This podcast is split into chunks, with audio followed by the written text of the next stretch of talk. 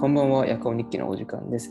この番組では私、イラストレーターの K と映像クリエイターのアキが日々に起こるさまざまな出来事を、えートーク形式で話していく番組となっております。ぜひ最後まで聞いてくれると幸いです。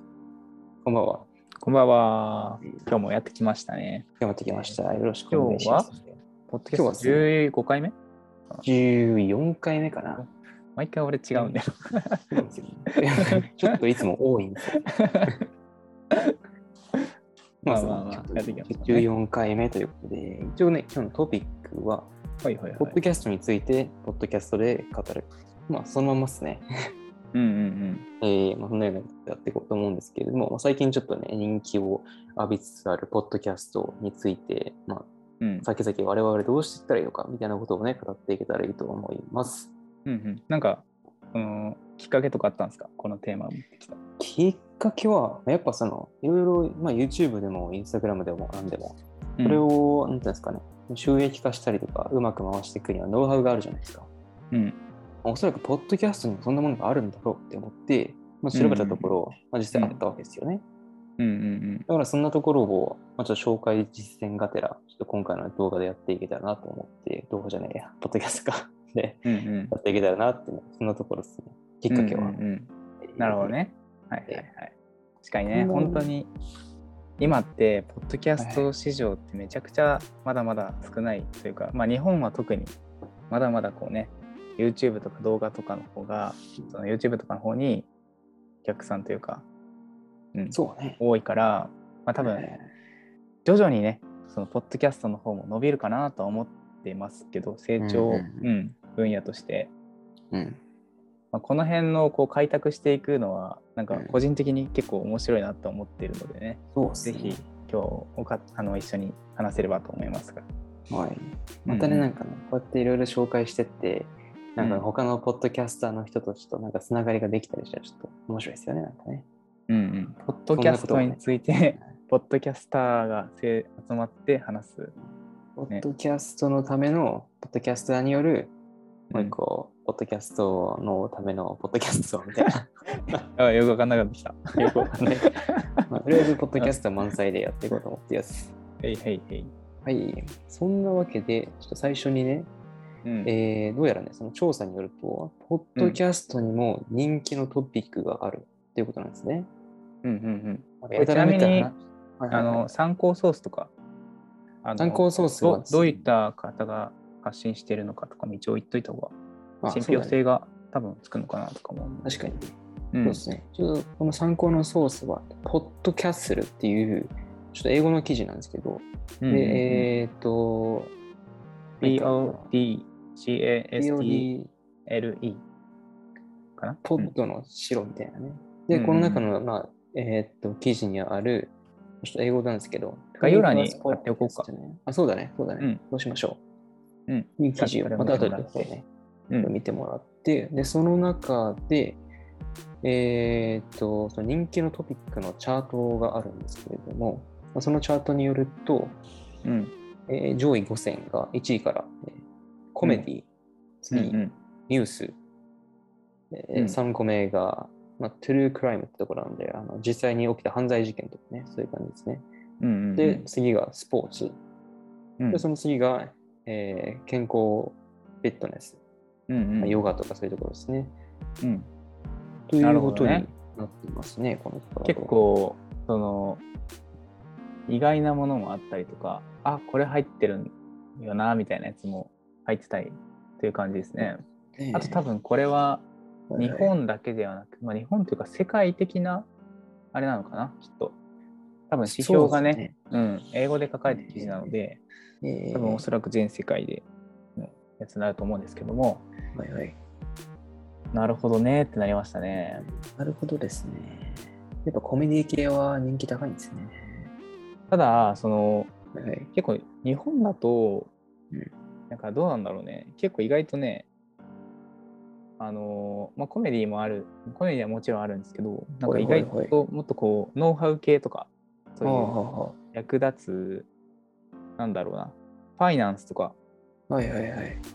そういうあと生活周りとか、ねそういうのも結構個人的にはなんか聞かれてる印象もあったりとかねそうですね。うん。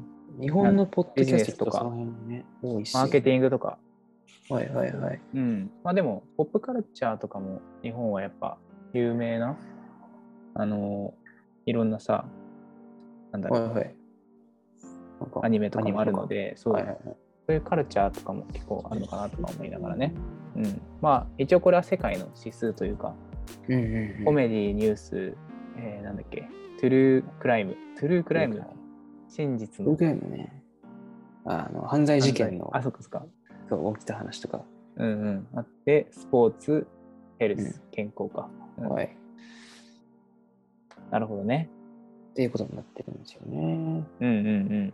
で、この記事でもう一個書いてあって、まあ、個人的にね、でもこのポッドキャストっていうものがだんだん広まっていく中で大事かなって思うのが、思ったのが、その、いろいろ今の時代、Google 検索とかで、ちゃちゃっと疑問に思ったことを検索すると、その回答が、まあ、その基礎的な回答がすぐ得られるわけじゃないですか。うん。そんな中で、そのポッドキャストっていうか、まあ、ポッドキャスターに求められてくるのは、その情報の独自性なのじゃないかみたいなのが書いてあって、僕それで読んで、あなるほどね、って思ったんですけど、うんうんうん。独自性ね。独自性。独自性か。まあ、独自性を出すうんってなったら、多分普通のことってさ、やっぱ今言ったようにさ、Google とかで検索したらうん出てくるじゃないですか。例えば、はいはいなんか、なんだろうね。音楽の作り方とかでもさ、はいはいまあ、ポッドキャストとはとかさ、なんかこうんう、シンプルに出てくるじゃないですか。はいはいはい。うん。まあ、そういったことではなくて、あれだよね。そうね。本当にこれから多分起こることとか、うん、そういったいろいろそういうのを試行錯誤そうっすがね。する、試行したうん。ものを発信する的なことだよね。うん。まあ、この自分の、なんだ、この意見みたいうんうんうなんところを含んでいくと結構いいんじゃないかなと思ってて、さっきあの、コメディとかの、なんですか、ランキングがあったじゃないですか。うんああいうのやっぱ聞いてみると、例えばコメディ、コメディだったら、まあちょっといろんな社会情勢とかも踏まえた上で、それをコミカルにこう批判したりとか、意見を述べてくるだったとか、まあ、ニュース系だったらその最近の出来事を、まあ、その意見を含めてちょっと紹介するだとかね。批評家、まそうなんですよね。うんうんそういうなんか個人的な意見みたいなのを、結構個性みたいなの大事なのかもしれないね。そうですね。そんな感じを受けましたね、なんかね。確かに確かに。えなるほどですねーあ。まりね、批判しすぎてもそうなんだね。燃えてしまいますからね。ポッドこのまあんまりあのまったり緩くいきたいんで、そうだね。なんかそういう余計なことに余計なね、時まあ、間かけない。時間かけない まあ、批判出ることはね、発信してたらね、きっとあると思うんですけど、まあなんかその辺とかはね、あんまりこう気にせず、ゆるーくね、やっていければと思ってます。うん。ままあ。一番はやっぱり自分の思っていることとか興味あることを正直に話すことが結局のところまあその情熱もねそうだね。注いで喋れますし、まあそういったなんだろうな気持ちが結構視聴者にもねちゃんと本当のところで伝わると思うんですよにね。うんうんうんうんあなんかもうあ、こいつはこういうことを思ってるんだなっていう、まあ、それはそういうことなんですよね。でそここにね、価値観が、その理解できる人だけが聞けばいいと思うよね。なるほど。まさしくそうですね。うん。きっとそうですね。まあ、こういう個の時代がね、重要視されていく中で、まあこういう、まあ、寛容なね、寛容性みたいなね、寛容な心がやっぱですよね。そうですね。やっぱ、なんだろうな。うん。そういった Web3 的な生き方かもしれないよね。Web3 ってこう、まあ今最近の、うんうんうん。まあ少しトレンドかもしれないですけど、まあ、まだまだこれからだと思うんですけど、はいはいはい、やっぱ分散化っていうのがテーマで、えうんうんそのどの、この時代になっていくっていうか、うんそのね、まさに今、ビットコインじゃないわ、暗号資産とか、はい NFT とかメタバースとか、そういうところの領域がかなりやっぱり発達していくことによって、その分散化された社会というか、うん。まあ、より個と個のそうね。世界というかね、まあ、うんいろいろありますけど、そうね。うん。その辺がやっぱ流行ってるのもやっぱり、なんていうんですかね、こう普通のこう現実社会の人たちが、なんかこの個々の自由みたいなのを求めてるからこそ、なんですよ Web3 とか流行ってるような、うんそんな気がしますね。なんか炎上とか起きにくくなりそうじゃないですか。なんか今 Web2 の時代って、まあ、うんうん Web2 っていうのは本当に今の2010年から2020年ぐらいの SNS とかが大流行して自分でみんな発信できるようになった時代のことですよね。もうはいはいはいみんな Twitter とか YouTube とかで個人で発信できるじゃないですか。はいはいはいで自分の意見を述べれるうん。でそれでしかも有有名にもなってインフルエンサーとしてもいなんかできるようになった時代これが Web2 の時代。ちなみに、まあ、補足で Web1 っていうのは本当にインターネット聡明期ですね。本当にこう自分でホームホームページを作れる。作れて、その企業から一方通行であの視聴者にあの発発信はできるけど、視聴者からの意見は言えない。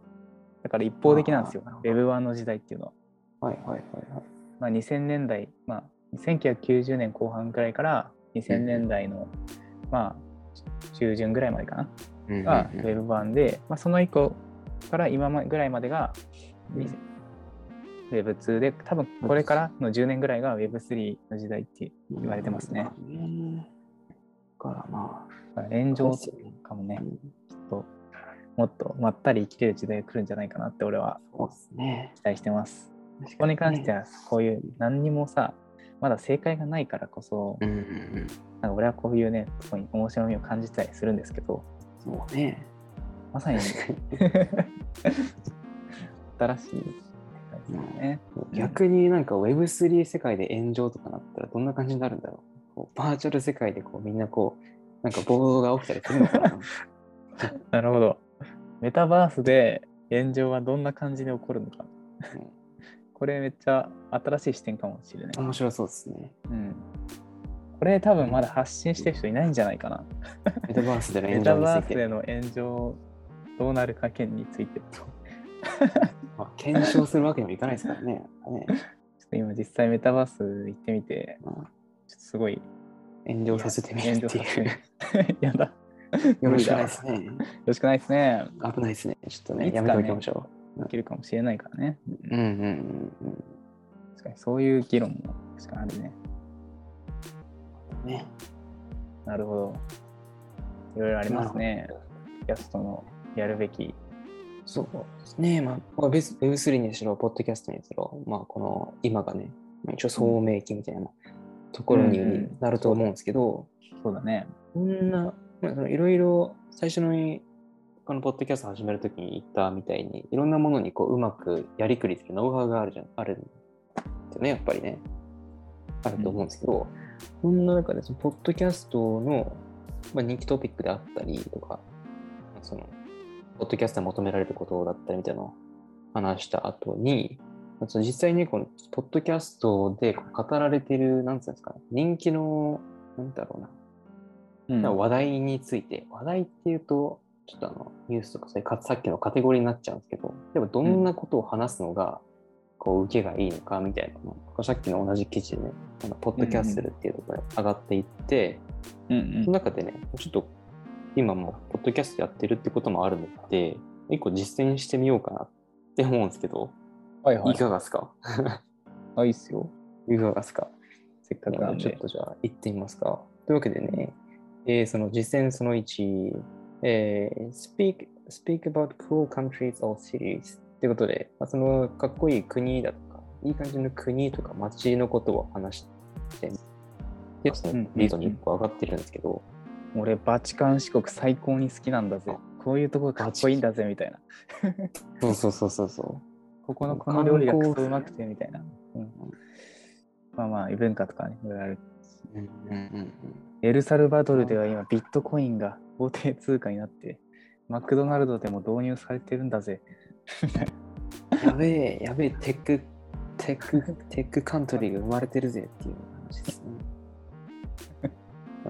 なるほどね。アキさんの、まあ、 cool countries とか、ね、かっこいい街とか、まあ、エルサルバドルとか、その辺ですね。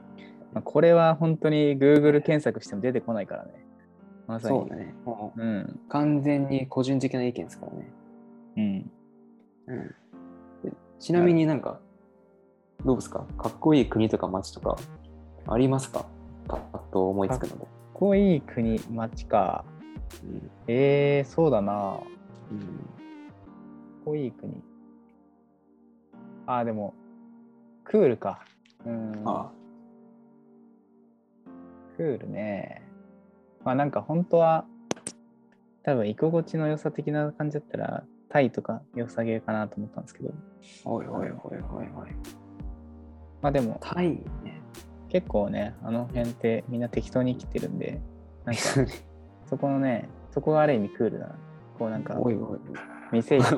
なんかもう みんな携帯見ながら、あ、確かにね。まあ、えーそれはみたいな。緩かったですね、なんかあね。、ゆるっと思いながら、あとは、えーまあなんかいろいろありますけど、かっこいい、いろんなかっこいいがあるけど、まあイタリアとかやっぱ、あのベネチアとかやっぱかっこいいかなと思います、なるほどね。前行きましたけど、はいはいはい。やっぱあのね、昔、そのベネチアのテーマにしたさ、ポケモンの映画知ってるかな？あの、あと、えっ、とね、ラティアスとラティオスのなんちゃらっていう、まあなんかあるんですけど、はいはいはい。まあ、そこで昔2005年ぐらいに僕は子供ながら見たわけですよ。へえ海の水水の、ま、都って言われてるんですけど、ベネチアは。はいはいはい。まさにそれをそこで知って、うんいつか行ってみたいと。で、はい俺は3、4年前に行ったわけですよ。お夢が叶ったわけですね。そしたらもう本当になんかはいはいいろんなね、うんまあイベントもやってたりとか、ライブもあったりとか、あとはいははいお店とか街の雰囲気とか、うんうん。裏路地をこういろんなね、行ったりとかめっちゃして、うわ、すげえ生かしてんなって思ってるなるほどね。店の、店じゃないか、街の雰囲気とかすごいうんかっこよくて、うん。いい感じですね。それは思いましたね。なるほどね。なんかベネ、バチカンですよね。あの国はやっぱこう地球温暖化とかで海面が上昇するにつれて、まあちょっとね、水没の危機とかも、うんうん。まあ、やっぱあるらしいですよ、なんかあの国は。あの国というか、確かにねあの地域は。本当に水でこう、水の街っていうか、うん、本当にうん街の中にこう、常に水のこう、上を歩いてる人もいるし、あそれ言うとなんかナルトみたいになっちゃうけど、いや、あの、水のボート乗って水の上を、こう、タタタタタタタって歩いて。みんなチャクラあるのか。それはめっちゃ面白いけど、あ、やばいね。その光景めっちゃ面白いですね。みんなナルトナルト走りしながら、後ろに手じゃって、シューって。すごいな。まあ、それはね、ないですけど、はい。それがいいね。そうボートには、カヌーか、カヌーで、いはいはい。あるあのー街を行き着くというか、車じゃなくて、おうん、ーなるほどね。すごい惜しいね、面白かったね。クールだな。ね。